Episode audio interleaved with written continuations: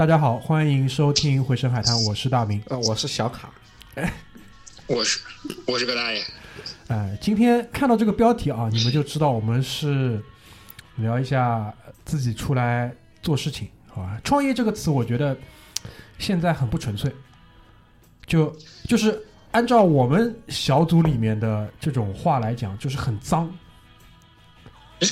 为什么是很脏啊？很脏。为什么知道啊？就是而且呃，放到就是播客的中文播客的环境里面，你们一般听到的创业故事都是啊，VC 拿了大的风投，对吧？很屌的概念，我们要下沉，我们要干嘛？我们要那个怎么说？就是玩这种独角兽，巴拉巴拉，就是说说一些大家听不懂的话。嗯，对，对，就是前阵子就是在那个呃留言平台上有人问什么是熔断，对吧？熔断我就跟他讲，就是说很简单嘛，就是跌嘛，跌的跌的不行了之后，就是它设计的这样的一个功能说，跌到一定的程度的时候，我们先缓一缓，对吧？想想清楚要不要继续跌下去。你而且十五分钟之后你可以想清楚，你可以继续跌下去，对吧？这是一个保护的机制。然后关键是小阮在群里也问过，如果我看不懂这些东西，有关系吗？没有任何关系。没有任何关系。答案就是真的没有任何关系。答案就是没有任何关系。然后就是金融业，对吧？从最早在从伦敦开始到纽约，金融界就是喜欢设计很多这样你看不懂的词汇，让普通人对它敬而远之，然后他们在里面关起房间里玩一些很脏的东西，对吧？就就跟创业这个事情联系在一起了。中文播客里面我没有听说过任何，就是说，至少目前我没有听到任何的在说一个普通人老老实实的做一个买卖的东西，可能有，但我们还没发觉。但我告诉你们，我们今天聊的这个事情就是普通人老老实实做一些小买卖的这样一个故事，对吧？所以说嗯，如果在我们录完节目的时候，我找得到两一个词或者是几个字可以把“创业”这两个词换掉的话，我们肯定会把它换掉。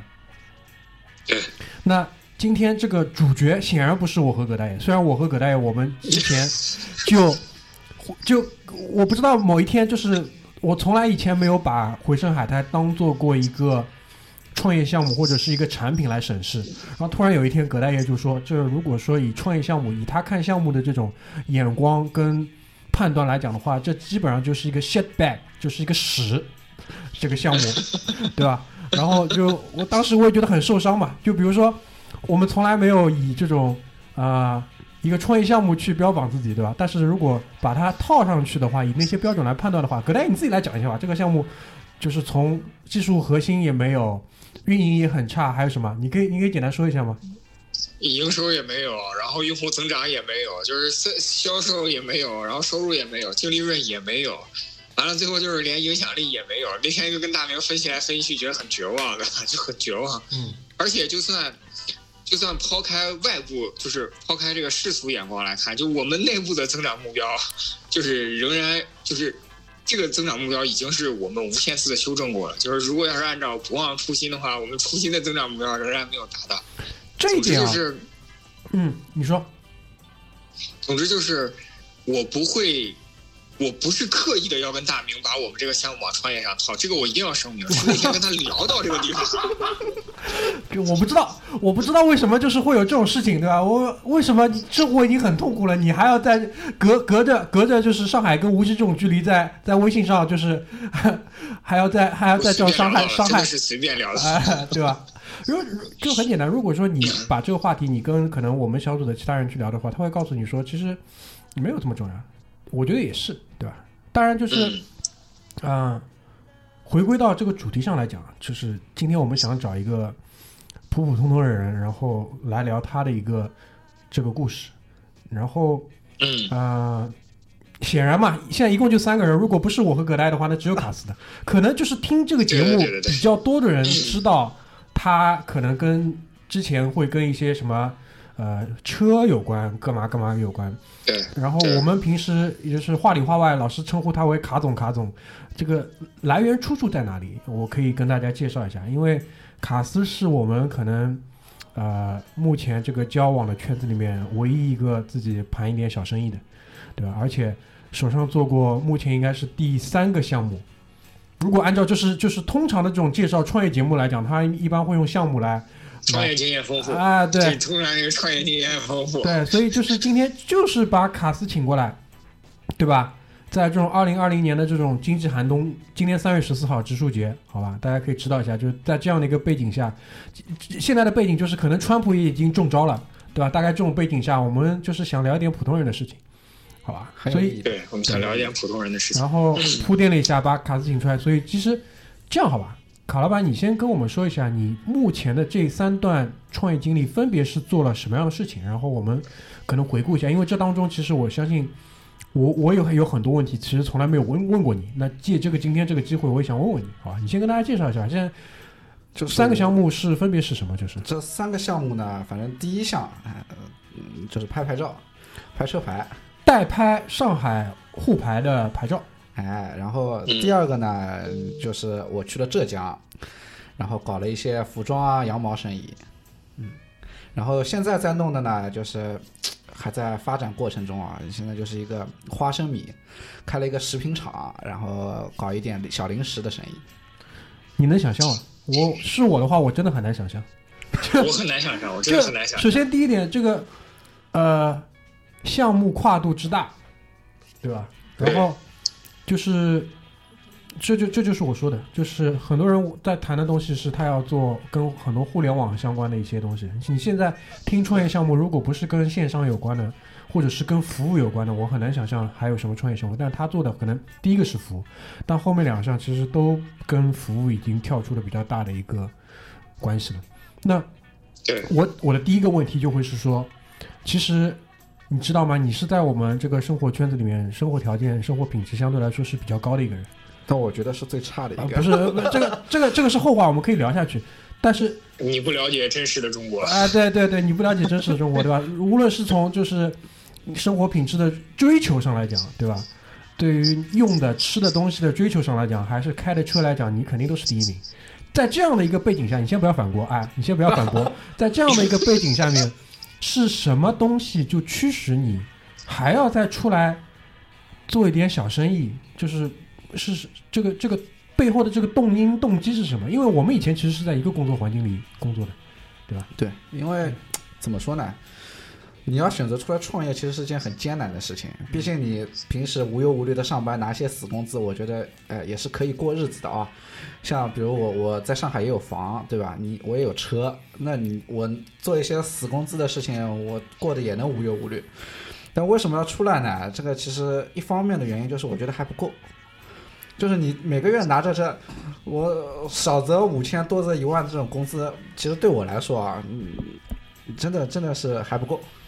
毕竟你这一个月，你包括开销、吃用啊什么的，你这一万块钱，说实话，你在上海，这一万块钱不能把它当钱用的，对吧？然后还有一点呢，就是我觉得我可能不甘于做一些做一个很平平凡的人，平凡的人哪里不好了？你这样真的是，对吧？也不说哪里不好，嗯就是我觉得，哎，不是卡斯，我担心这期节目播出去之后你会被人砍，你知道吧？尤其是在这个背景下。呃，对，不，我我知道，就是说，就是说，大家的想法可能就是我我也可以做一个很平凡的人，但是平凡的人就很无聊，那你总要找一点刺激吧，嗯对吧？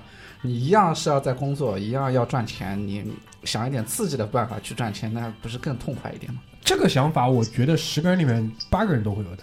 但为什么就是，就比如说我和葛大爷其实也有这个想法，嗯但我们现在还是龟缩在，对吧？一些企业下面，一些龟缩在一些 企业下面很猥琐的，每天就是拿一点死工资，啊，其实其实这这个啊，嗯，呃，就要回到我们第一个问题，就是你们说我有三个阶段，其实不是，真正意义上我其实有四个项目。啊，啊，就是有保加利亚玫瑰水。啊，那个也不是啊，其实那个是一个很失败的项目我都没有把它当一回事。啊，就第一个项目呢，其实是我还记我还还记得我跟你说过我在那个消防工程公司上班嘛，哦，说过，其实那也那也不叫生意，那那叫脏钱，嗯，呃，就就就就灰色收入，啊，灰色收入就是就是那一次我是赚了挺多的，嗯。就是那个时候有一个项目，那个项目在哪？大家都知道，在淮海路，嗯。在淮海路的哪呢？就是百盛的对面，而且六百的对面，嗯。就瑞金路路口嗯。那边有一个很大的一个广场，但是现在也没有开起来啊，嗯。我也不知道有没有开起来，反正我嗯也没去过。那里呢，那个时候做个项目，做什么？做一个四层楼的消防工程，嗯。然后那个时候我为什么会在消防工程公司上班呢？是因为这个工程公司的老板是我妈的呃朋友，也是客户。嗯那我就在里面上班了。然后那个时候用了半年的时间考出了那个两级建造师，就能做一个项目经理嘛。嗯然后就去接了那个项目，那个项目其实挺简单的，嗯就是排排管道啊，装装消防栓，嗯装一些那个报警系统。为什么赚了一笔呢？就是那个消防管道啊，是可能你们没有接触过工程，不知道。就是它，比如说十米，它可能只会用用到七米，嗯然后那个三米是没办法用的，嗯它就会丢掉。嗯它丢到那一边呢，你就能卖掉。嗯那你丢掉也是丢掉，还不如卖掉，对吧？然后反正那个时候几千米的管道用下来还有几百米，一两百米，我就去买掉了。我就偷偷摸摸的晚上找了些人过来把这些管道卖掉了。没有，这个是这个这个，你你想讲这个故事是说明这是第一桶金吗？还是什么意思？不，我这是一个其实是一个隐语，为什么啊？嗯就是那个时候在那个工程公司，大概那个项目有做了两个多月，我一共有赚了你你们可能没有办法想象的钱。嗯就是那两个月，我一共哦不止两个月，有三个月，三个月多一点点，我一共赚了大概一百出头一点点万。嗯，然后沉默沉默一阵沉默。突然间沉默了，突然间沉默了。那个时候，那个时候我才多大？那个时候我才二十一二岁吧。嗯，你知道二十一二岁的人，一个人口袋里有这么多钱是个什么概念？呃，基本上就造呀，对吧？五光十色，我不能再想象了。就是就是你能想象到怎么花钱，就酒吧啊，嗯。那那我我我之前第一辆车也是那个时候有钱的时候买的，嗯。我就买买了车出去造，嗯。什么事都干啊嗯，那我犯法的不干啊，嗯。反正什么事都干，造，然后造到后面没钱了，嗯把工作也造没了，嗯 然后就是 就是你有钱了，你不去上班了呀？你我还上什么班了？我有这么多钱，我干嘛要去裁你啊？嗯对吧？你把我开掉好了。我我就是有钱，那个时候就是有钱，那个关键还是年轻啊这个时。候，这个对这个时候我就很想说，就是我这是我过去一年听的最多的故事，就是我已经听了包括卡斯在内四个故事，嗯其中最多的一个是在二十四岁有五千万，嗯。嗯。然后但是走到今天就是就是总有一些等着你的坑，比如卡斯是消费的坑被割掉了，嗯。那个五千万呢就是被比特币割掉了，哎，那我觉得，一分都不剩。那我觉得还是消费掉比较好，至少体验过了。嗯，对呀、但是就是说，我就一直都说，我说，就是你如果年纪轻轻就拿到一大笔钱的话，那对于你来说，这是人生的一种诅咒，嗯，嗯真的是一种诅咒。嗯还有的就是年纪轻轻挣到比卡斯再多一倍的这个钱，然后现在负债跟卡斯一样多，挣的钱一样多。哦，卡斯现在卡斯现在负债吗？我不负债，现在不负债，就是赚少点，但不负债我的意思。嗯对我的意思就是说，就是所以还是还是要冷静，要冷静年纪轻轻还是要冷静。哎，我我这样好吧，因为毕竟现在我们两个人是属于一派的嘛，对吧？就给你这样一个机会，嗯你会不会上？愿不愿意经历过这样的一个大起大落？不愿意，这个不愿意我不愿意。这个是，哎，我们的目标是星辰大海，对吧？这个太啊！小了。不要再说了，我求求你不要再说了。然后，然后，其实按照这个时间线推下去之后，就是造完了之后，其实我们就认识了，嗯，对，没有错。对吧？我我我来跟你讲，这是一个怎么心路历程啊？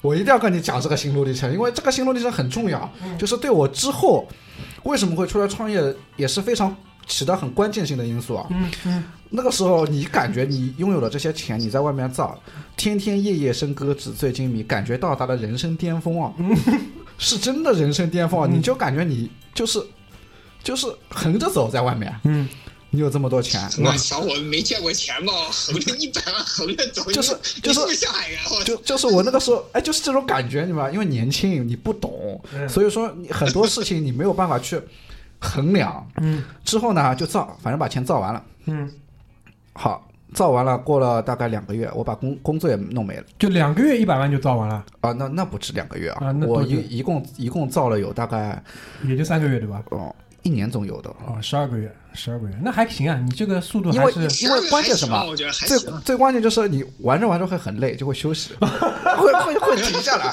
会让你停止消费。但是你每个月还有工资，那对吧？嗯那到最后老板就说了，他说你为什么一直不来上班？嗯。为什么就是总总是人找不到？哦，对，这就是我想问的问题啊。因为如果说第一个一百万这么容易的话，那其实如果换成是我的话，我会加倍努力啊，一个月变成两百万，呃，对？对啊，就多多多再去找些管道嘛。对于我来说就是，对啊，对啊，就就就是这么一回事，然后把自己工作给造没了。好，造没了也算了，在家自闭了，自闭了大概三个月。我妈，我妈说，那我妈也在安慰我，她说：“哎呀，你是不是该找个工作了？”嗯，那个时候，我妈给我提了个议，她说最近好像迪士尼在海选。哇你妈蛮坏的，用海选这个词真的蛮坏的。哇！我说啊，是不是啊？我说那我要不怎么说啊？本来我是抗拒的，然后后来又觉得，哎，本来你是抗拒，呃，我说还是试一下吧。你有什么资格抗拒啊？他妈在家已经驮了三个月了。对对对，主要就是没有资格再抗拒了，身上没有钱，我再活下去可能会死。然后我就说啊，去吧。好，从那以后就去了迪士尼，嗯还被选上，然后就认识大明了。从那一刻开始，嗯其实其实说实话啊，我为什么之后去跟大明去了迪士尼也好，去了维密也好，最后又出来自己创业了呢？其实在这个过程当中啊，呃，大明其实也是给到我了一定那种哎，很关键性的我给你什么？我我我一般等等等，分钱的时候没有想到我们，妈的，人生失落的时候想到我们来安慰了。我操，你这个 主要现在可能也没钱分，就是就是就是大家可能都很现实，看待问题的方式都很相同。这个这个我不知道，就是我是从哪方面影响你？因为基本上我跟你的沟通，基本上就是说，呃，还是在讨论生活品质如何提高上面对吧？哎对只是就是帮你绘，帮你帮你就是绘描绘了一些美好的未来。对，帮唤醒了我心中那颗实他都已经体验过了，其实他都已经体验过了，你知道，这才是最悲惨的大明。你知道，我现在我活了这么大，我终于体会到那种感觉，就是他妈的我在帮别人规划人生，然后别人说，哎呀，你规划的真好，我都体验过了，你知道。其实，然后，然后为什么呢？就是突然有这么一个机会，就是我一个朋友啊，他跟我说，他上海牌照现在弄了赚了点钱。我说你赚了多少钱？他说一个月总归，嗯，小十万总归有的。嗯我说，哎，那哇，那很好想。想了一想，又跟一百万这个数字很匹配。很匹配。然后，然后，然后我就我就说啊，嗯，那行，让我考虑考虑。然后，其实我在维密那个时候也是挣扎了很久，为什么呃最后选择辞职嘛？他毕竟对方也是用了很多种方法来跟我说这些东西，说哎呀赚钱赚得多啊，又轻松啊，感觉自己平时又能干嘛干嘛的哈。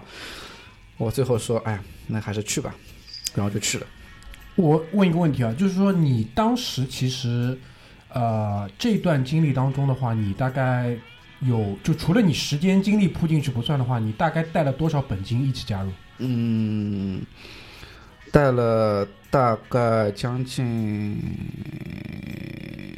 有个有个二三十万吧。二三十万。那出来的时候呢？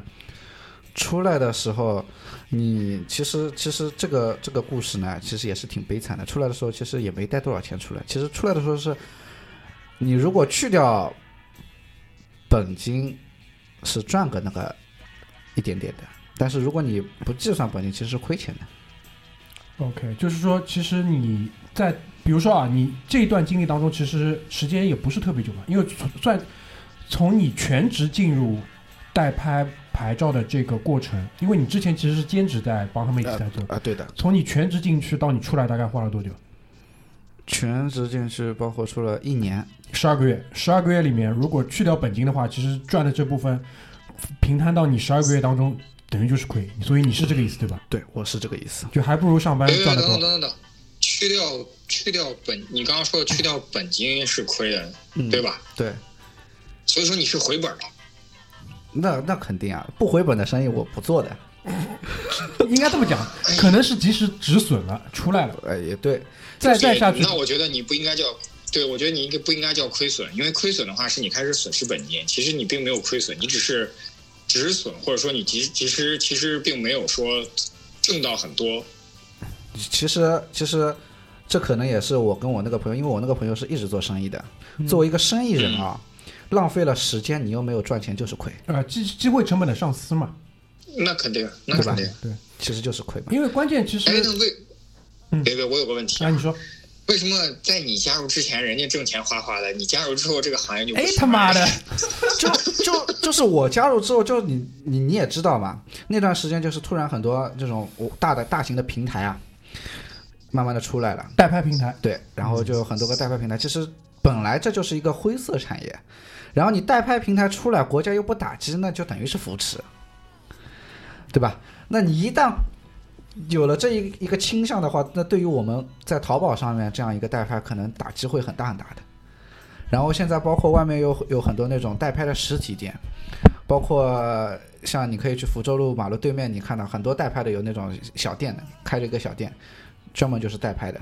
但是你说国家你不打击它，对我们来说影响就是最大的。OK，明白，反正就是红利期也过了嘛，就是这个意思。哎，对，你可以简单跟我们介绍一下吧，就是在这段经历当中，其实你主要去你工作的内容是什么？因为你不可能自己去每个每个月的礼拜六去帮帮你的客户去拍，对吧？你不可能一个人拍十张嘛，不可能的呀。就是你的具体工作内容是什么？具体工作内容就是因为第一呢，他们因为之前有个淘宝店的基础啊，那这个基础其实可以是接到很多单的。然后第一呢就是接单，第二呢就是做一个整理，第三呢就是要做一个规划。你这些因为每一每一单它可能价格都不一样，有八千、一万五、两万这样子嘛。那你可能就是价格不一样的，也会在价格上做一些策略，这可能涉及到了一些行业机密啊。我也不多说，反正就是一些整理的工作。其实就是去把你手上的这个呃拍牌的这个生产力合理的去分配到你不一样优先级的任务上，我可以这么理解吧？可以，然后就是这么一回事。然后你肯定还要再管理你的拍拍团队，哎，对，包括技术上，因为其实比较早的时候还会有一些可能，比如说技术上的碾压，比如说他就是有一个比较好的一个呃怎么说一个红，对，他可能就会比较强，但后来其实大家都一一样强了，对的，那再再拼的是什么？总不见得拼服务吧？就大家都一样强的情况下，就其实说难听点，就是看谁运气好了，就完全是概率了。完全是概率，因为这个概率是死的。嗯所以说，你只要把你价格不一样的单子啊分配到不一样的地方，嗯，就看你去怎么操作了。就最后就是看概率出来，哎，对所以到最后就是它的利润空间越来越小，越来越小。对，那你从这段经历当中，其实说长也不长，十二个月这段经历当中，你觉得你最大的收获是什么？最大的收获啊，就是我对淘宝店就是了如指掌。啊，所以也奠定了我之后就一直不管涉及什么行业，都会在电商上面走一步的踏进了。电商的大坑。对，你可以具体跟大家说一下吧，就是说你，因为我知道你好多次跑到那个杭州阿里的总部去，可能做一些交涉。对，那可能就是因为在行业每个每每个行业当中啊，就是你可能会有很多的竞争者，那竞争者不管在线下也好，线上也好，大家都会做一些小动作，就像你隔壁开了家饭店，你都会过去放一只老鼠一样的道理。这个比喻很形象。对吧？就是就是这么一回事，那人家就会投诉你，投诉你了，你你你就你就会被处罚。那你不想要这个处罚，你就得去跑到阿里去跟他们的总部人交涉，去给他们提供你的证据，然后告诉他们我其实没有做什么违规的事情，你们不能处罚我，要把处罚撤销掉。嗯因为处罚对于网店来说是一个很大的伤害打击。嗯，就举个例子来讲，我点进去，第一个看到的就不是你。对，就是这么一回事。嗯，明白。好呀，嗯所以早年店小二的权力非常大，然后阿里铁腕反腐之后才能把这个规范下来，不然的话，我操，到现在为止，店小二才是阿里最大的、最强大的人。嗯没错，马云说了根本不算，他们到最那个时候，我记得那个时候就是我看书看文章，就到那个时候魏哲的领魏哲领导到最后，还有孙彤宇领导到最后的时候，就是基本上就是就是做到将不识兵，兵不知将的那种，就是底下所有的人，就是店小二一个人能够，比如说毫不夸张的讲，一一个店小二可以掌控保洁所有电商渠道的生杀大权，你操这种他妈的你你能想象吗？对吧？嗯，不能想象，就是就是它这个全新的一个体制，它设计出来的时候，整个当中 怎么说野蛮生长之后，它必然就会产生这样的问题。对对对，现在已经好很多了，现在已经好很多了。对，因为之前我去阿里巴巴看到那小二，小二就像你爹一样。就是你爹，对，对，嗯所以其实这现在仍然是，现在仍然是，但是会好很多。所以就是这段经历的话，截止的时候是二零一几年，哦，这个我我一下子记不清了，就是我我离开维密是哪一年啊？一八年、一对，那就是一九年。一九年、一九年，其实也就是去年的事情。对，其实也就是去年的事情。OK，然后一结束，大概又过了个一个月吧，然后我好浙江的朋友就联系到我了，嗯，他说要不要过来一起做一些服装的生意？一开始也没有说是羊毛，嗯就是做服装。嗯我说我说行啊，而且我现在那个做服装嘛，你肯定要设计一些淘宝店了。嗯那我说我可以过来弄弄网店啊什么的，只要你有产品，嗯那我就去了。到了浙江，直接就是、呃、一股脑就下去了嘛。反正也是投了挺多钱的那个时候。哎，下去了，带了多少本下去？这个你还是要分享一下，因为哦我跟你讲，绝大多数人其实对生意、做生意没有概念的一个很没有概念很大的一个问题就是，第一，他不他不能理解什么是资金链；啊第二呢，他不能理解就是这个当中金融借贷在整个生意当中的一个作用。嗯，其实这个是到后面你任何人出来做生意都是很重要的东西，因为绝大多数人以为我拿了三十万的本我就三十万玩，但后来其实不是的，绝对不是的。对，就是我过去的时候是带了二十万过去，嗯我第一个月就花掉了十万。嗯呃、做了些什么事情呢？就呃开了两个淘宝店，嗯然后包括里面装修啊、美工啊，乱七八糟的东西嗯全部弄下去，大概将近十万。嗯，然后剩下的十万干嘛了呢？剩下的十万就是我朋友他在浙江有服装厂，嗯他能生产衣服，嗯然后我拿了十万块钱呢，就是去买了毛纱，就是羊毛，我们通俗一点，羊毛。就是他有机器，你去买生产材料了。对我去买了材料，OK，叭投下去十万，嗯然后做了十万的衣服出来。嗯一开始其实大家都很正常，因为做的衣服的款啊，都是在开店之前大家都是想好，但是没有想到的问题就是，我们开好店之后把衣服全部做出来，这些款卖的并不好，嗯并不好。那我我们接下来怎么办呢？那因为如果这个衣服去处理的话，你是血本无归。因为嗯为什么啊一件衣服你可能成本花个八十，卖卖个一百，如果处理的话，这件衣服只值二十。嗯，所以本来是二十块的利润，现在变二十块的，就是售价。残值，对对，残值不是手残残值。好好好好好，反正就就是血本无归嘛。然后我们后来又辗转了很多办法，包括我们去了很多外地。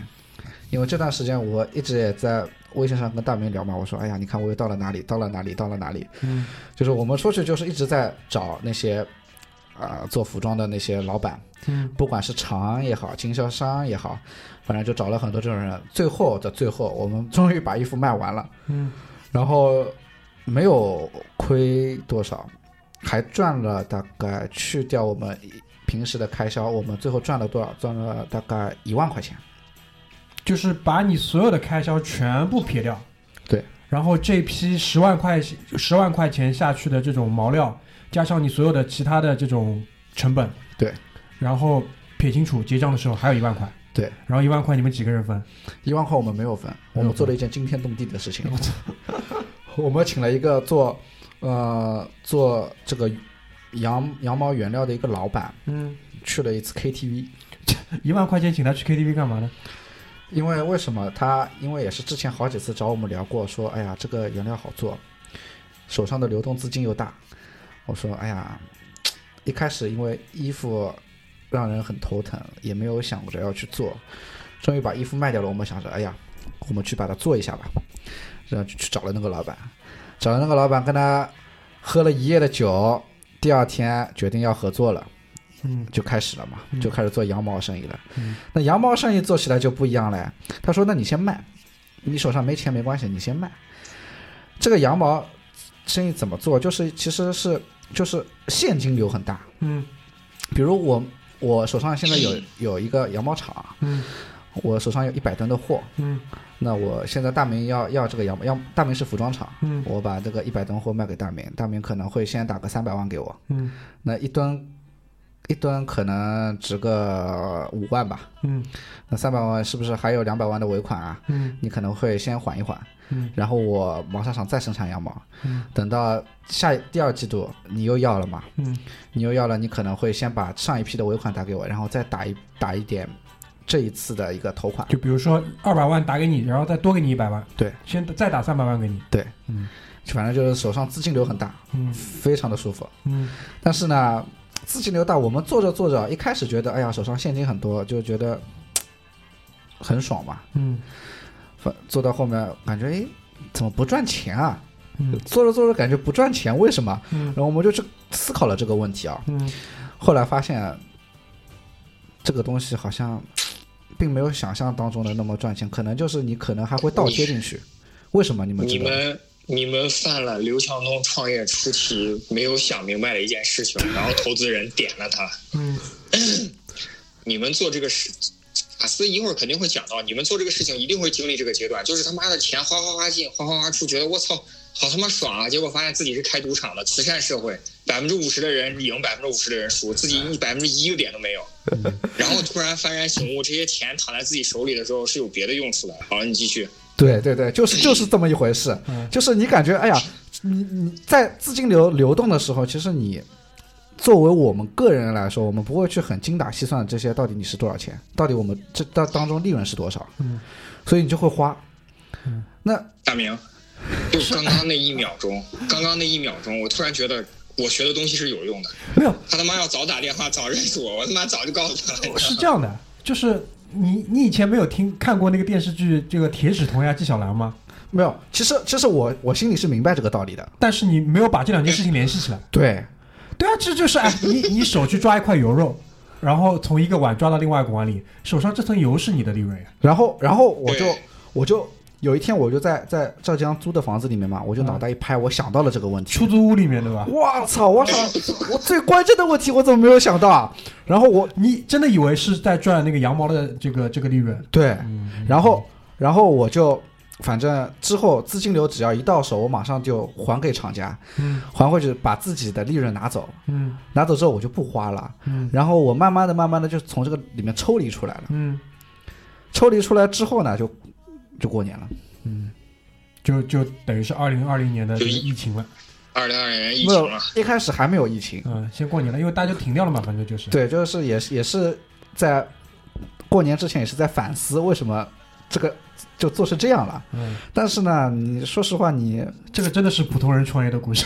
这哎，我跟你讲，这这这实就是我跟你讲，你这你你这要是你这要是比如说投资机构或者专业的人，就看你这种项目的话，就会觉得你很傻，就是你没有明白商业，就是你这个商业模式的商业本质在哪里。对但是但是这一定要说这个但是，这才有参考意义，因为你作为普通人，或者说你作为一个长久在生意场上的人的时候，你是你是没有办法完全看清楚你自己的商业模式的。我相信那个羊毛做那个羊毛厂的那个浙江老板，他也是花了很多年，他才想明白这个商业模式。而且，随着时间的变化，随着社会的发展的话，这个商业模式的很多关键的细节点是会变的。对你跳进来，你是看到了是第一层的商业模式的核心，你会慢慢慢慢剥离出这个商业模式更深层的核心。对，就是当我想明白它最深层的那个道理的时候，我就知道这个东西不能再做下去的，会把自己套进去的。我估计呢，其实羊毛厂老板可能那天晚上在 KTV 里面也点过你们的，你们都他妈嗨了没听进去。对对啊，人家想人家花一万块请我去 KTV，人家就是人家估计还是有良心的，就是估计小罗啊这个事情对吧？嗯然后你那那个时候可能已经忙了，我操，人家跟我讲什么你也没听清楚。对对对，就是就是，反正就这么一回事嘛。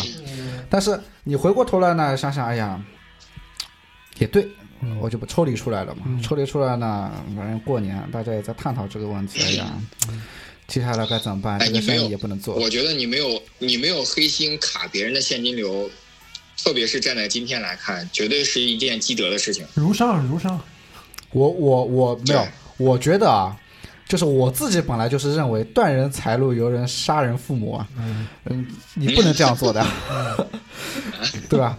你自己做这种缺德的事情，哪天被人家做这样的事情，那你自己心里要过不去的。好的，那这样好啊，就是第二段其实现在呢还是属于进行时，但不管怎么样的话，因为呃你当时跟我的沟通里面其实反复在强调的一个概念就是，整个二零一九年其实是羊毛可能有史以来最惨的一年，然后你冲进去了，对，就在年年年年中的时候，非常的惨，那那年是非常的惨，尤其是十月份的时候到了，十月份的时候简直就是惨不忍睹，也不知道为什么会这样，就是整个市场就没有生意，嗯，就是他们市场里面的当地人也在说，哎呀，为什么今年这个突然之间就这样子了？嗯大家都搞不明白，嗯，可能就是，呃，实体经济就很差，这个其实我在之前的好几期节目里面是说过的嘛，包括我一直是说，因为我是十月份过生日，就是过生日那天很多人来跟我 哈拉哈拉的时候，我也问人家嘛，就是你所处的行业是什么样？因为我自己的观察就是，二零一九年的黄金周是大众消费的一个断崖式的一个节点，然后这个其实在很多的领域都是被证实了，包括从卡斯羊毛的这个领域上也是侧面的一个小的例证，但是到年底的时候，因为自然年的年底的时候，我们也在做一些自己的总结的时候，我也又跟卡斯聊起这个话题嘛。但其实，在羊毛最差的那一年，你还是全身而退了。对我还是赚钱了的。对，这个我觉得是不容易，因为你这个周期其实只有半年的周期，因为你这个生意其实只进行了半年，对当中还还险些犯过一些错的情况下，最后还拉回来了。对，吧？对你说了嘛，你是差不多呃二十万左右进去的，那这这一段的这个收入是什么样子的？大概？这一段的收入，呃，我最后赚的钱大概是在，呃，小二十吧。小二十，就是二十进去，四十出来，哎，对，小二十，很可以的，基本上还是很可以的。主要就是最后一羊毛让我赚了一点。那我问一个问题，就是如果在一个好的年景里面，如果是二十进去的话，就是一般来说啊，就是就是可能跟你一样，这种刚刚进去或者是在里面做的比较好的人，他们收入分别大概是多少？可能二十进去二百出来吧。这是好的，还是说跟你一样，就是初初学者进去？嗯，这怎么说呢？其实做这个东西啊，嗯嗯，只要你认识羊毛厂的老板，嗯你呃只要能拿到货源，嗯，呃初学者其实也能赚钱。大家是差不多的。对，大因为家是差不多。因为我对这个东西的理解就是说，他可能初学者跟在行业里面的人，他可能积累的这种呃渠道，或者是可以更广，因为这个渠道一旦广出来的话，那你的收入肯定是成倍增加的。嗯这是肯定的。对，所以说其实综合下来的话啊，也可以二十进去两百出来。对，OK，明白。所以所谓的最差要不要，大明要不要凑一下？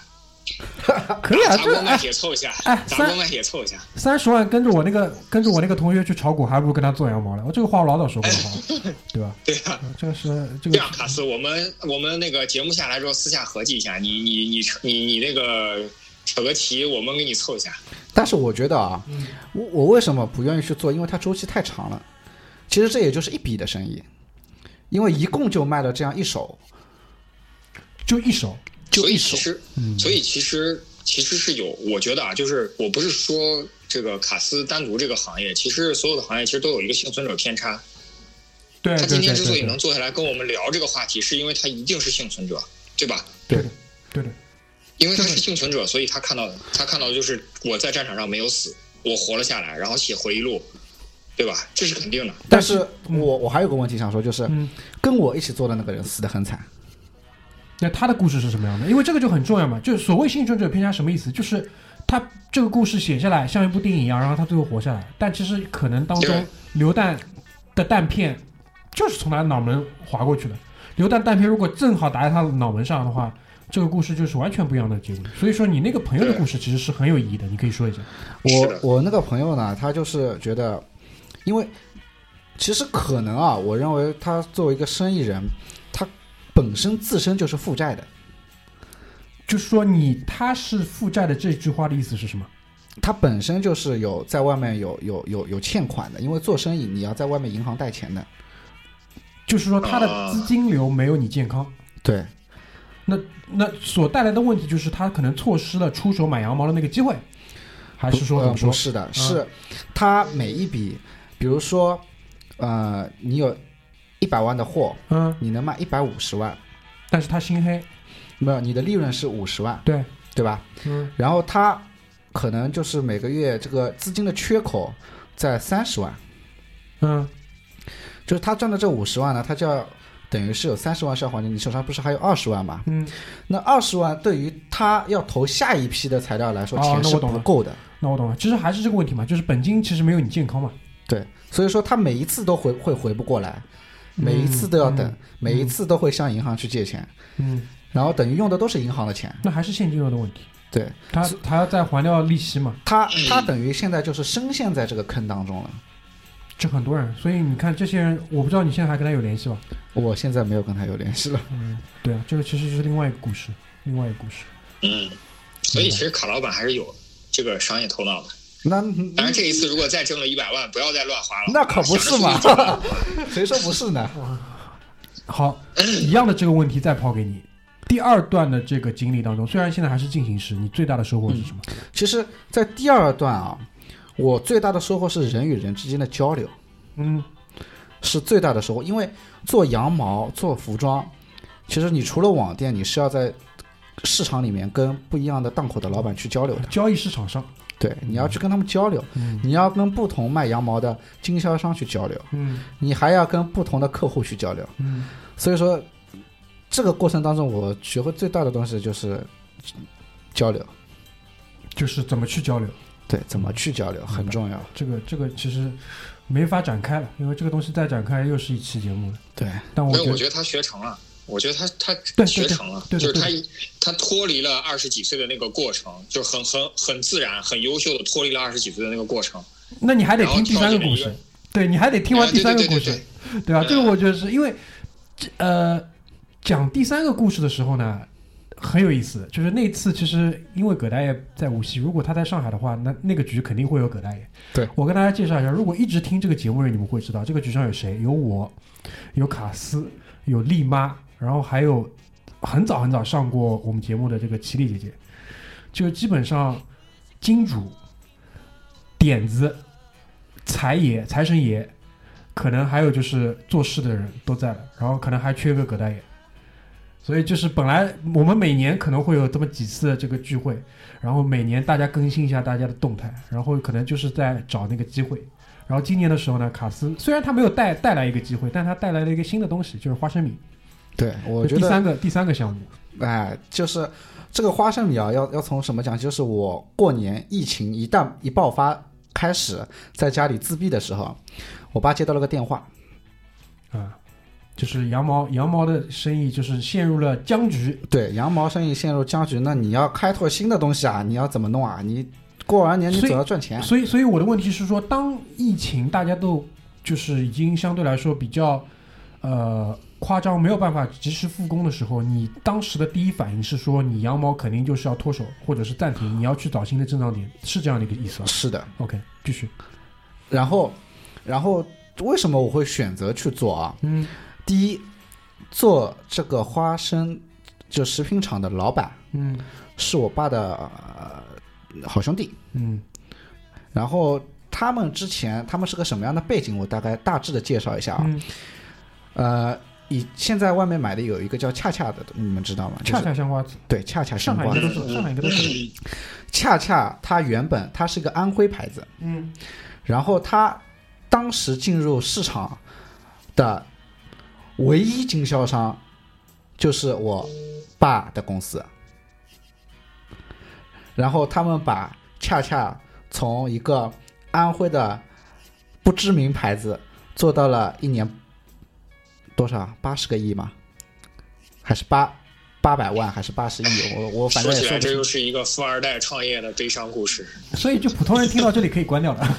就就对普通人听到这里可以关掉了。这个数字我反正记不太清楚，反正嗯你们也知道现在恰恰的知名度嘛。对对对，因为基本上你是这样的，如果你没用过没用过这个产品，但是呢你听到过它，那本身其实它的大概的一个情况就已经放在那里了。对对对对对，我跟你讲就，疫情期间，疫情期间我们家一共消费了十七斤恰恰瓜子。对，然后然后呢，他们就是这样一个背景，从那个公司出来的人，他们也手上有非常非常多的那种呃市场的一个资源，嗯他们就去做了这个花生。嗯因为做花生这个人呢，因为也退休了，年纪也挺大的，嗯。嗯、他也不甘于现实啊，嗯。就是一定要自己再搞一点名堂出来，嗯。他就去做了这个花生。好，过来跟我爸说，他说：“老罗啊，那我现在在做这个东西，这个东西相当好啊，要不要来做一下？”那我爸肯定是觉得自己年纪大了，这个东西你要真的去搞，肯定也是搞不动的。嗯。那我爸就跟我讲了这么一件事情，嗯。我一听，我想都没有想，我就直接答应下来了。我我说，你们作为有经验而且非常丰富经验的前辈，嗯做差不多一样的临时的一个呃项目，嗯，我觉得这应该会相对来说比较成功一点吧。我反正你告诉我的时候，我总觉得比羊毛更好。哎，对我的反应就是肯定比羊毛更好。对，然后嗯，不仅是这个项目好啊，这个嗯东西也好。啊，对，还可以，还可以啊。我我我给大明吃试吃的那个，嗯现在已经被改良了，啊，又改良了，又变更好吃了。是吧？对对，因为这个当中，因为食品的话，说实话，我们就是身边没有人可能真正的去做过这方面的研究。葛大爷，我不知道你以前看过的项目里面，除了你上次跟我介绍的那个毛肚以外，有没有就是对食品特别，特别是这种加工类食品特别有研究的？没有，没有。我我我我没有做过食品的项目，嗯其实我没有看过。我对食品啊也也不是特别了解，其嗯实，但是呢，这个卖东西不都是一样卖吗？衣卖衣服也是卖，卖羊毛也是卖，卖花生也是卖。我觉得这个东西，当时我就跟卡斯有一个讨论，因为首先第一点，花生本身是一个非常普遍的一个东西。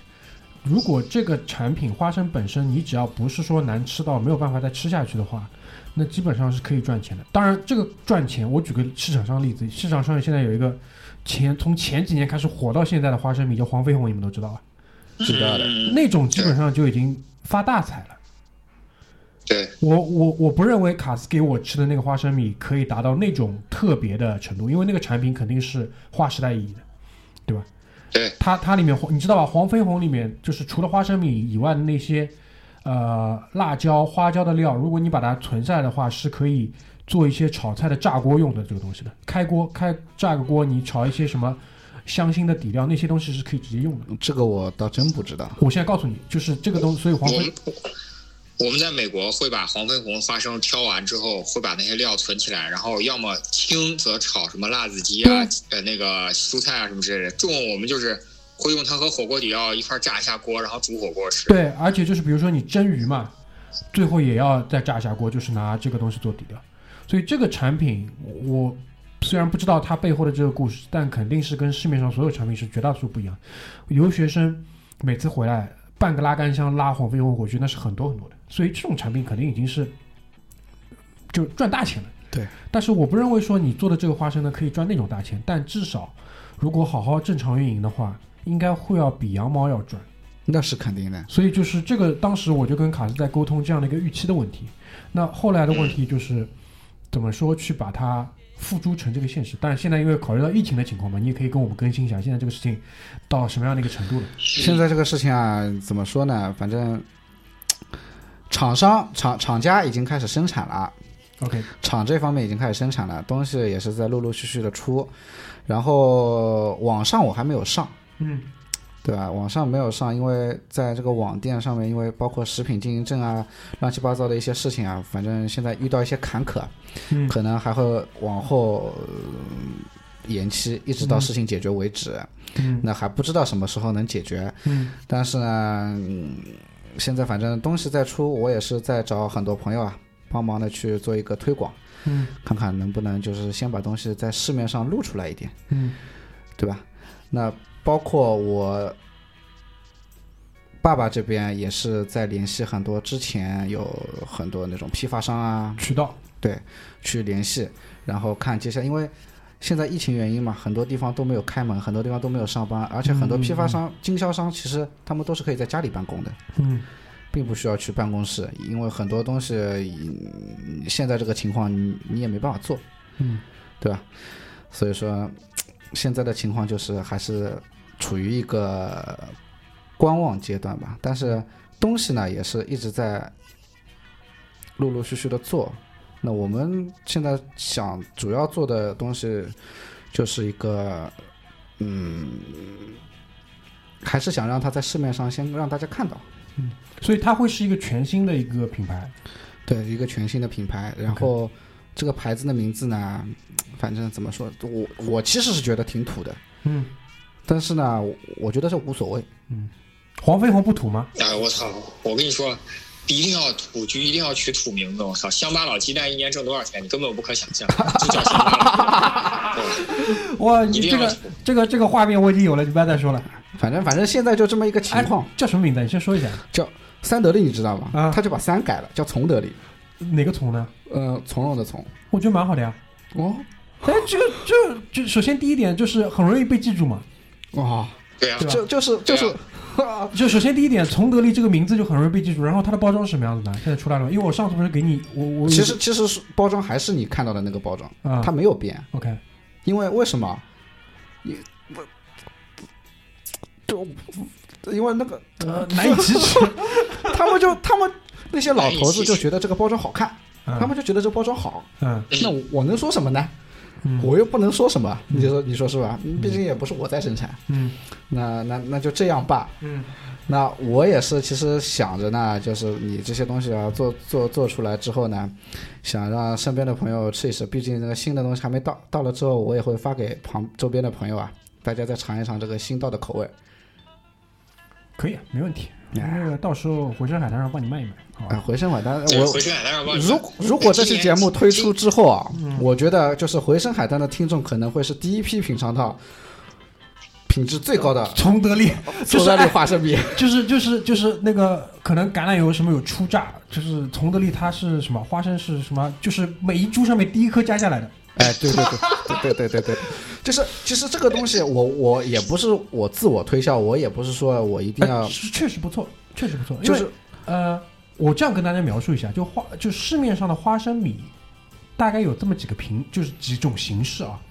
第一种呢，就是像黄飞鸿那种，是什么意思？就是它不是一整颗一整颗完整的，它可能有半颗半颗，它甚至可能是有侧，就是四分之一颗。对，然后呢，会比较油，因为它是多重在处理过要的，烤制的，对对，它的味道可能会比较重，这是一种。嗯。然后比它这种再次一点的是我们说酒鬼花生，就是你吃上去像塑料一样的那种花生，嗯。它的那个棱角会特别的明显，嗯。这是一种，就可能比黄飞鸿次一点那种。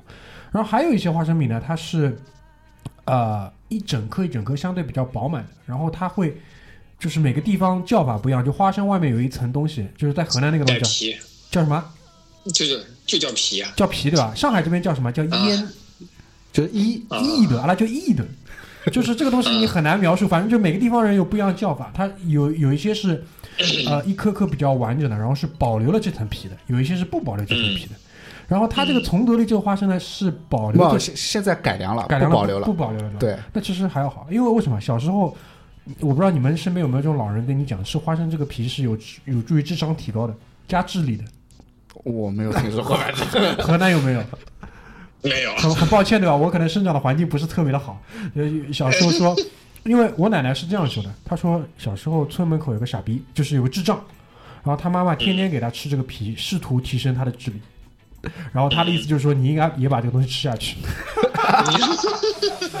好吧，有这样的一个故事其实事。去掉这个一啊，嗯，也是我提工序议的。工序，这一多了一道工序了，对？也是我提议的。为什么？嗯因为我觉得这个东西，你既然在现在这个社会你要推出去啊，那可能接受它的人，大多数可能占绝大多数的可能是年轻人。因为我觉得如果多了这层东西，首先口感上呢不会有太大的提升，第二它会产生一个清洁的问题。对，我觉得年轻人都很怕麻烦，嗯所以说我就说，哎呀，你们就直接把这个一去了吧，嗯。又干净，对吧？嗯，打理起来也好弄。然后它每一代的那个含，就是每一代的那个重量有没有稍微再减少一点呢嗯，现在目前没有，？OK OK，因为他们还是在因为成本上啊，考虑到就是说这样比较好计算，嗯因为这个东西要要要精细到分，嗯，对对对，所以说你就没有办法去很精确的去做嘛。那嗯二百五十克半斤这样好算，还行还行，一袋半斤，然后一袋多少钱？一袋，呃，现在目前建议零售价是十三块八。十三块八。对，如果回声海滩的观众如果要买的话，我可以优惠。嗯，对对吧？都都已经十三块八了，就不要不要再弄这种东西了。我，到时候哎关键还是你网店先要出来。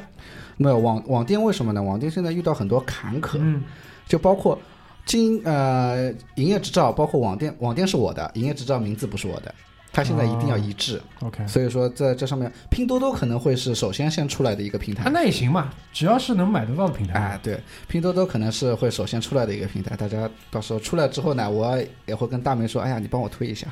这肯定的。这个回声海滩这么多人平时哎听节目又不打赏的人，你们都买买两袋花生米，好吧，也算是买两袋花生。对吧？也也算是功德无量了。而且还有为什么会选择年今年？今年这个关注的听众的这个礼品就发花生，啊 也行也行行也行啊，就是为什么？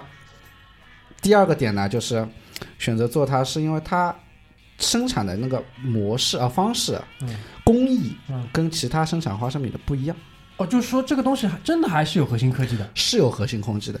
因为哦你像黄飞鸿这种，包括外面有味道的花生米啊，啊它可能就是他们是会在一个锅里炒，啊对吧？啊然后它这个花生米不是炒的，啊它这个花生米是烘的，啊！但是它吃上去还是很脆的。对，这这这就是它的这个核心科技，就是它的所有的味道都是烘上去的。烘焙上去的对，toast，但是我也不懂它到底怎么弄，对，但是就是一个哎，新型的这些生产方法。这。些食品科技在五十年前肯定就已经被发展出对来对的对的。只不过是卡斯你卡斯你没有五十岁，所以说你没见过这个科技，哎，对对对，也是有可能，没有可能就是 在在那个地方的人，他就是这么，他从来就是这么搞花生米的。也有没有不是的，是这是一个新技术，哦，是吧？是是这个我爸的这个朋友带过去的一个技术，因为这个东西好像我听他说原来不是用来做花生的，嗯搞咖啡豆的。有可能是搞其他东西的，我也不懂，烤烟嘛，烤烟不就是这样吗？嗯反正就是这么一回事。我觉得这个哎呀还挺好，因为这样做的好处在哪？它没有添加，它不需要任何添加剂嗯烘上去。嗯如果你是炒的话，它肯定在里面会有添加剂在里面。嗯它只要花生是熟的，它就会烘上去。嗯所以说，我觉得这还是无添加健康嘛，嗯，这是最重要的。所以我也是选择这个东西，我要去做的一个很重要的原因。行啊，从德利，好吧，我已经念了这个名字很多遍了，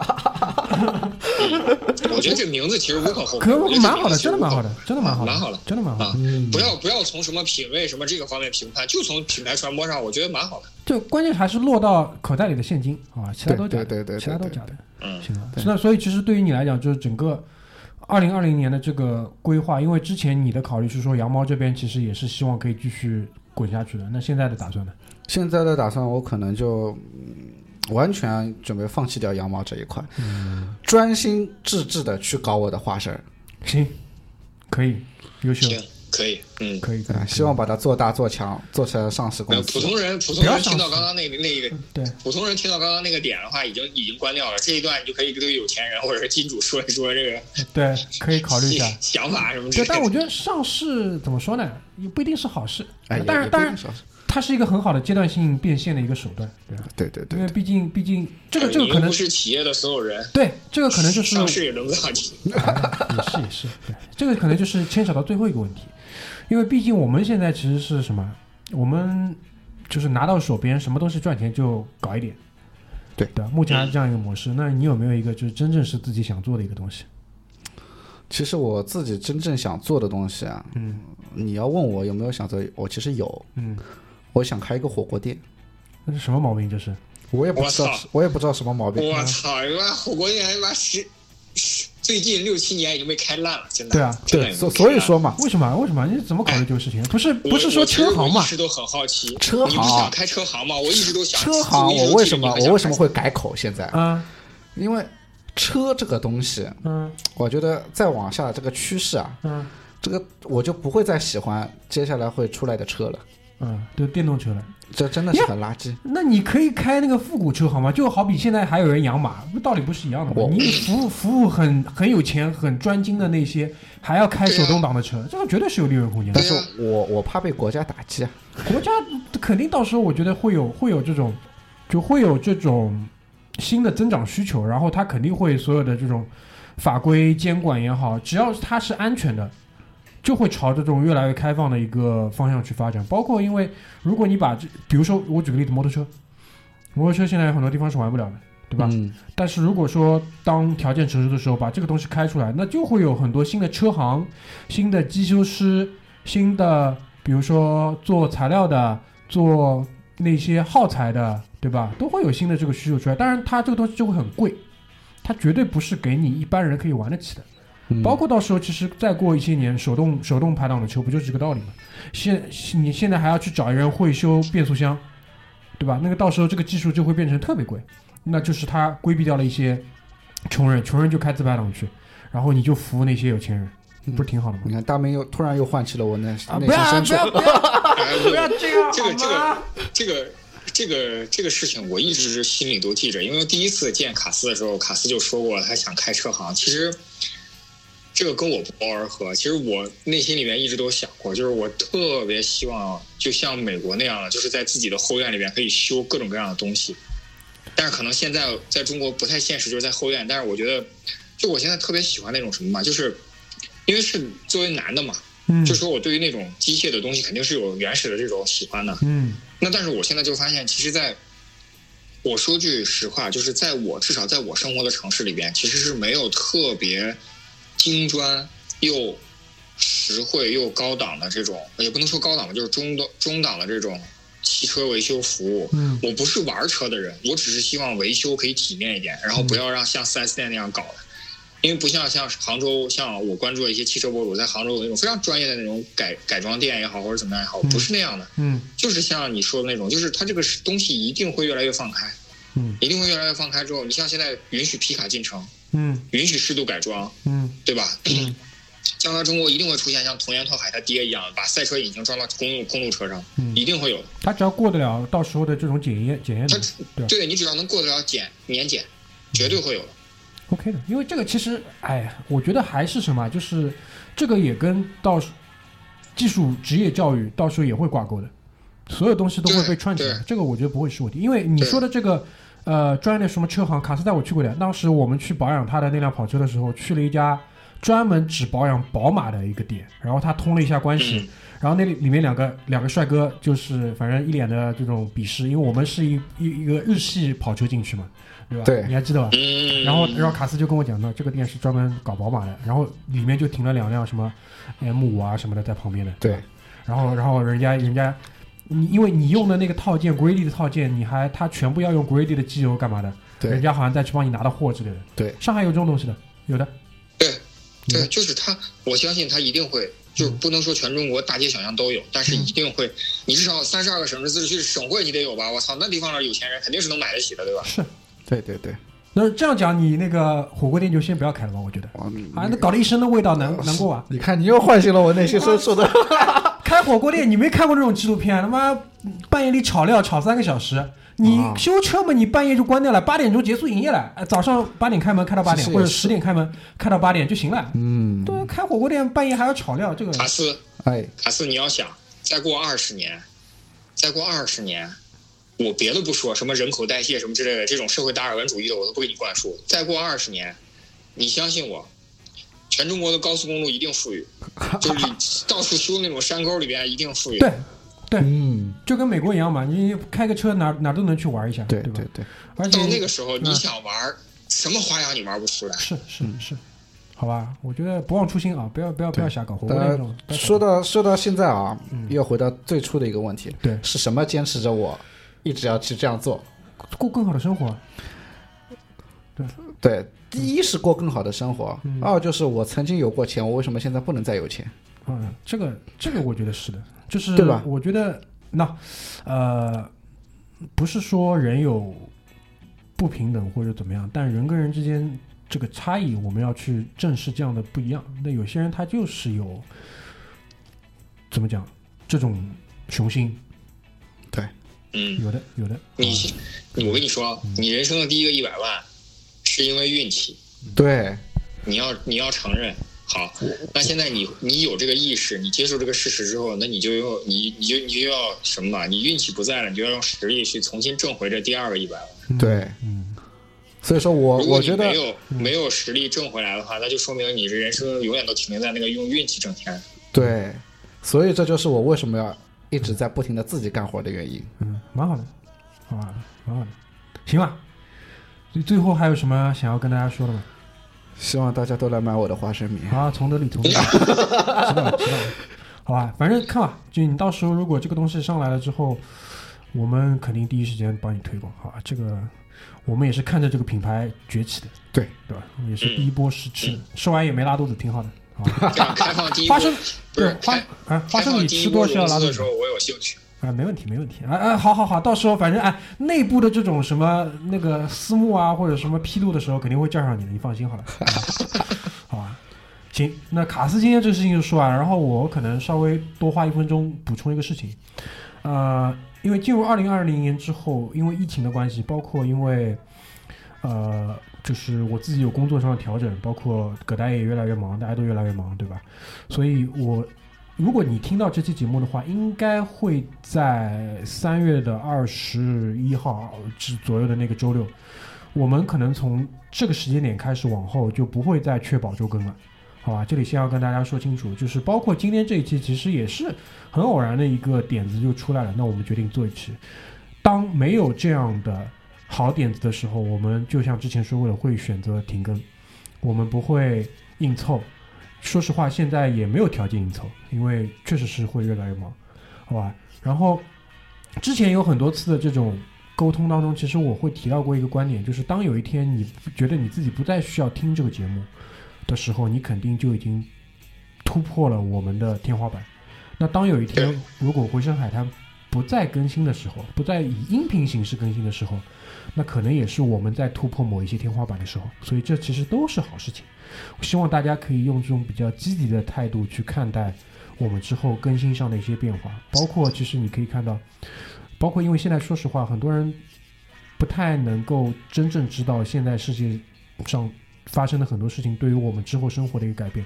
我可以很负责的告诉大家，很快你身边会有大量的人开始失业，会有很惨的事情发生，所以也希望大家可以在身体健康的同时，先保住你的工作，然后有可能的话。尽可能的帮助到身边的人，这个可能是最务实、最现实的一些东西，好吧？葛大爷，你最后有什么想要说的吗？没有，没有。共克时间，共克时间。好，好吧，那我们今天这期就先到这边，也祝各位老板生意兴隆，恭喜发财，好吧？拜拜。